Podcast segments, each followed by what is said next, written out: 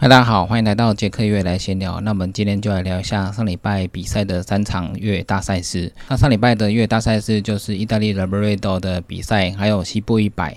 还有 Golden Trail 的 Mountain Burns 马拉松，这三场比赛都是非常精彩刺激，而且是竞争非常激烈，也蛮多精英选手参加的比赛。那第一场比赛是六月二十四号晚上十一点出发的意大利 Labrador Trail，那这一场最精彩的就是一百二十 K 这一组比赛。那这一场比赛在晚上十一点出发。那有些比赛跟其他的比赛不一样，它的起跑时间是晚上十一点。像之前我们去的法国小莫里的 UTMB，它也是晚上起跑的。那意大利的 Labrador 十一点晚上。出发，那晚上出发的比赛就是你在早上的时候必须好好的休息，那你要休息久一点，那晚上出发的时候才不会因为每个人的生理时钟的关系，就会马上想要睡觉。那这一场比赛有很多精英选手晚上一起跑之后，选手们就尽全力的往山上冲刺。那这场一百二十 K 去年的冠军也有参加，UTMB 的冠军 PO 也有参加这场比赛。那中国的部分有申嘉生还有玉念桥两个精英选手也有参加这场比赛。比赛一开始晚上出发的时候，可能还看不太出结果。那等到一段的距离之后，慢慢的差距就会拉开。那这一场我在看的时候，一开始申嘉生都跑得非常好，申嘉生的位置本来都在前十米以内。那玉念桥一开始的位置是在第二十米的位置，不过后来隔一段时间之后，我在看玉念桥的位置已经进到前十名，他的速度也是非常的快。玉念桥本身他之前是港百的冠军。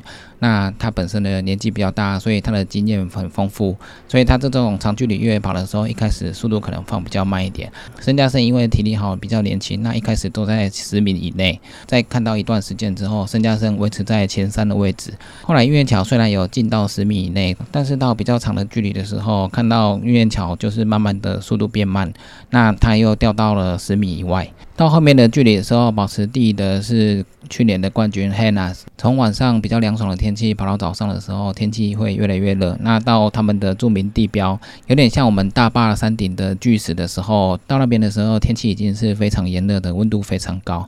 那 Hannah 还是保持第一的位置，保持在第二位置是 GN。那 GN 的速度也是非常快。那第三名的位置就是申嘉生。申嘉生本身在中国也是非常厉害的精英选手，各大赛事他都拿下过冠军。那 UTMB 之前的冠军 Paul，一开始的时候大家也非常看好 Paul。Paul 一开始大概都在二十 K 以外的地方，后来到七八十 K 的时候就看不到 Paul 的位置。后来再仔细看一下，他好像身体出了状况，所以就退出了比赛，非常的可惜。这一场可能是他二零二二年 UTMB 的热身战。那这一场他身体有一点状况，所以弃赛。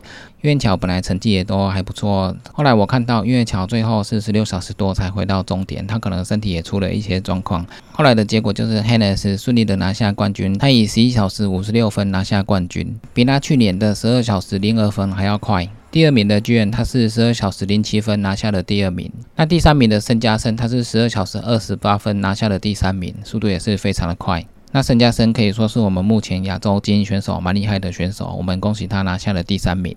那另外一场就是在六月二十五号早上出发的西部一百这场比赛，露丝有参加，她第二次参加，她第一次参加的时候是拿下女子第二名。那这场比赛早上一开始五点起跑的时候，大家速度都非常快。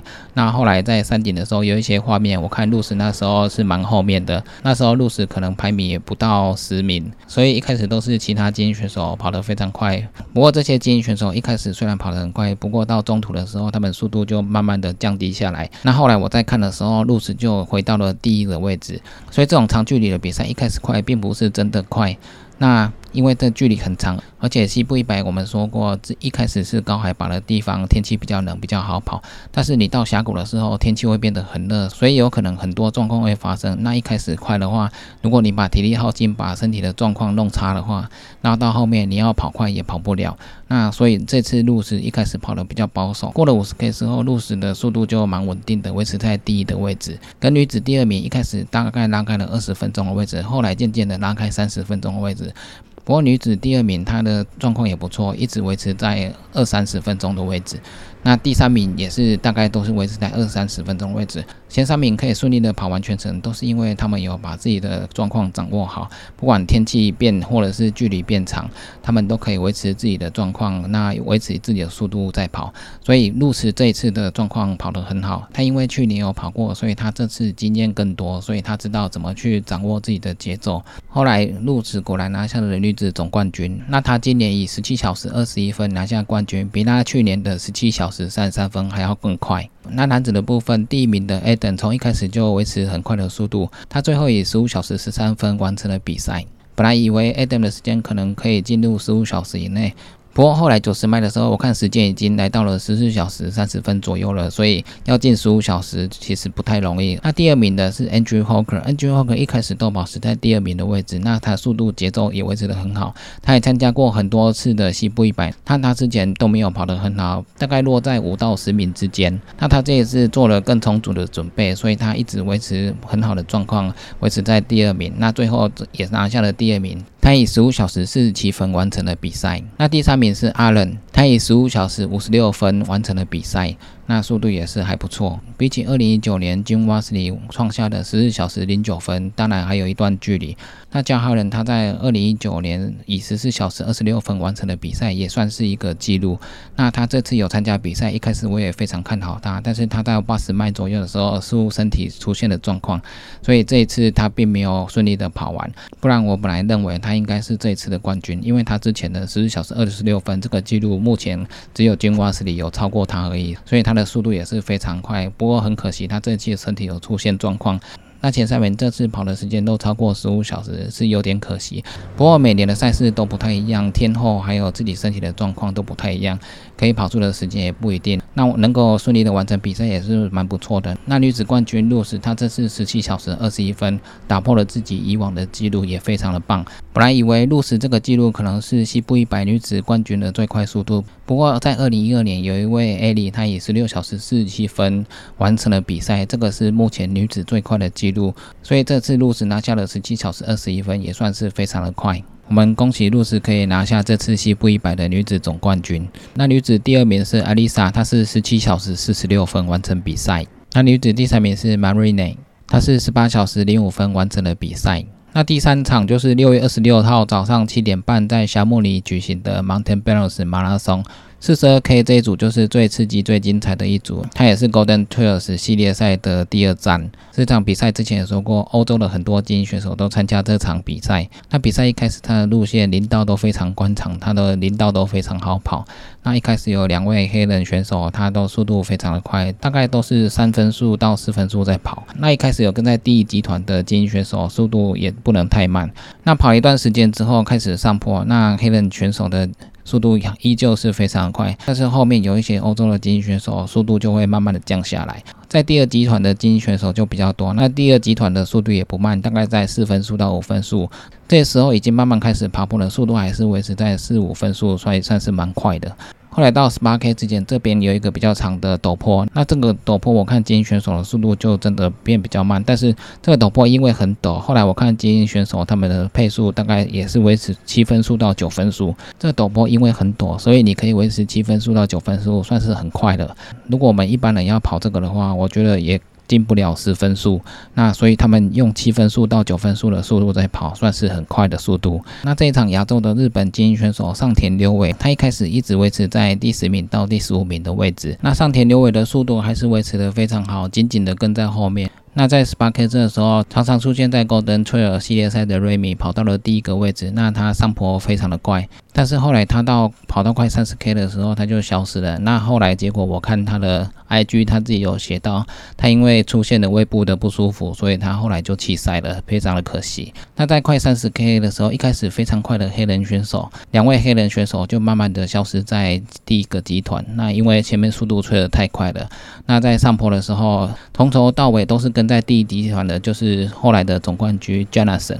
那 Jonathan 他非常的厉害，一开始以三分速到四分。数的速度在跑，那后来到上坡的时候，他也是维持非常高档的速度。比较陡的地方，他的速度还是可以维持得很好。而且当天的气候非常的炎热，在山上曝晒的时间非常强，而且你跑的时候，你的强度也非常高，所以你身体消耗非常的多。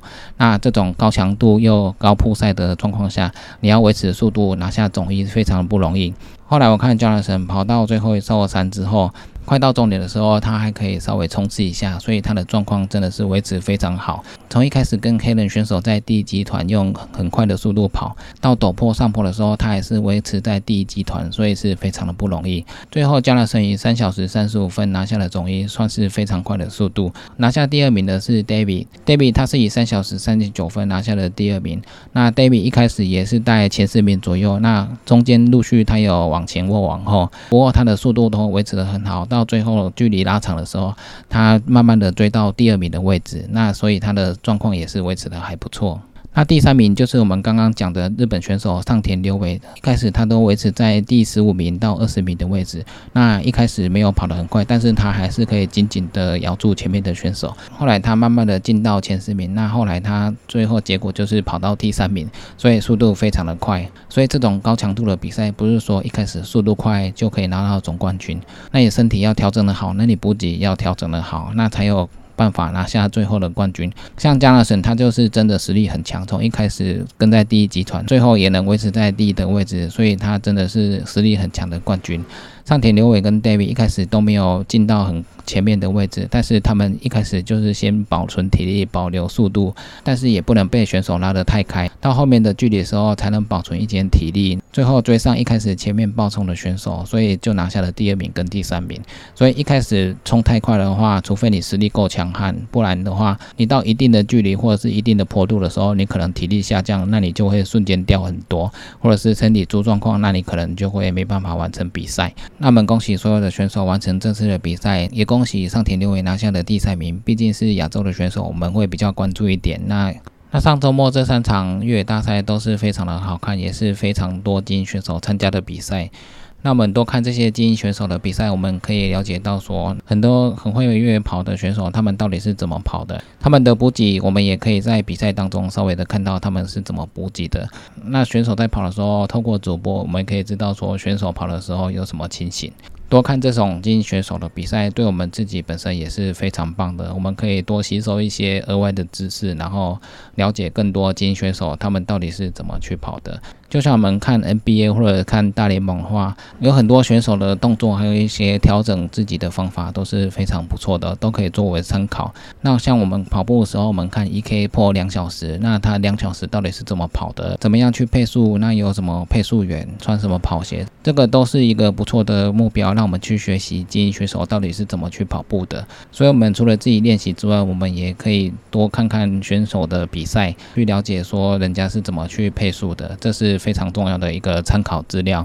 现在有这些赛事的转播，真的是非常的不错。那我们可以知道，还有了解更多可以学习的地方。所以，我们除了自己练跑之外，有这些精彩的越野赛可以看的时候，我们也可以多看多学习。那以上就是今天的杰克越野来闲聊。记得订阅 YouTube、按赞 FB 粉丝页，还有追踪 IG。就这样喽，拜拜。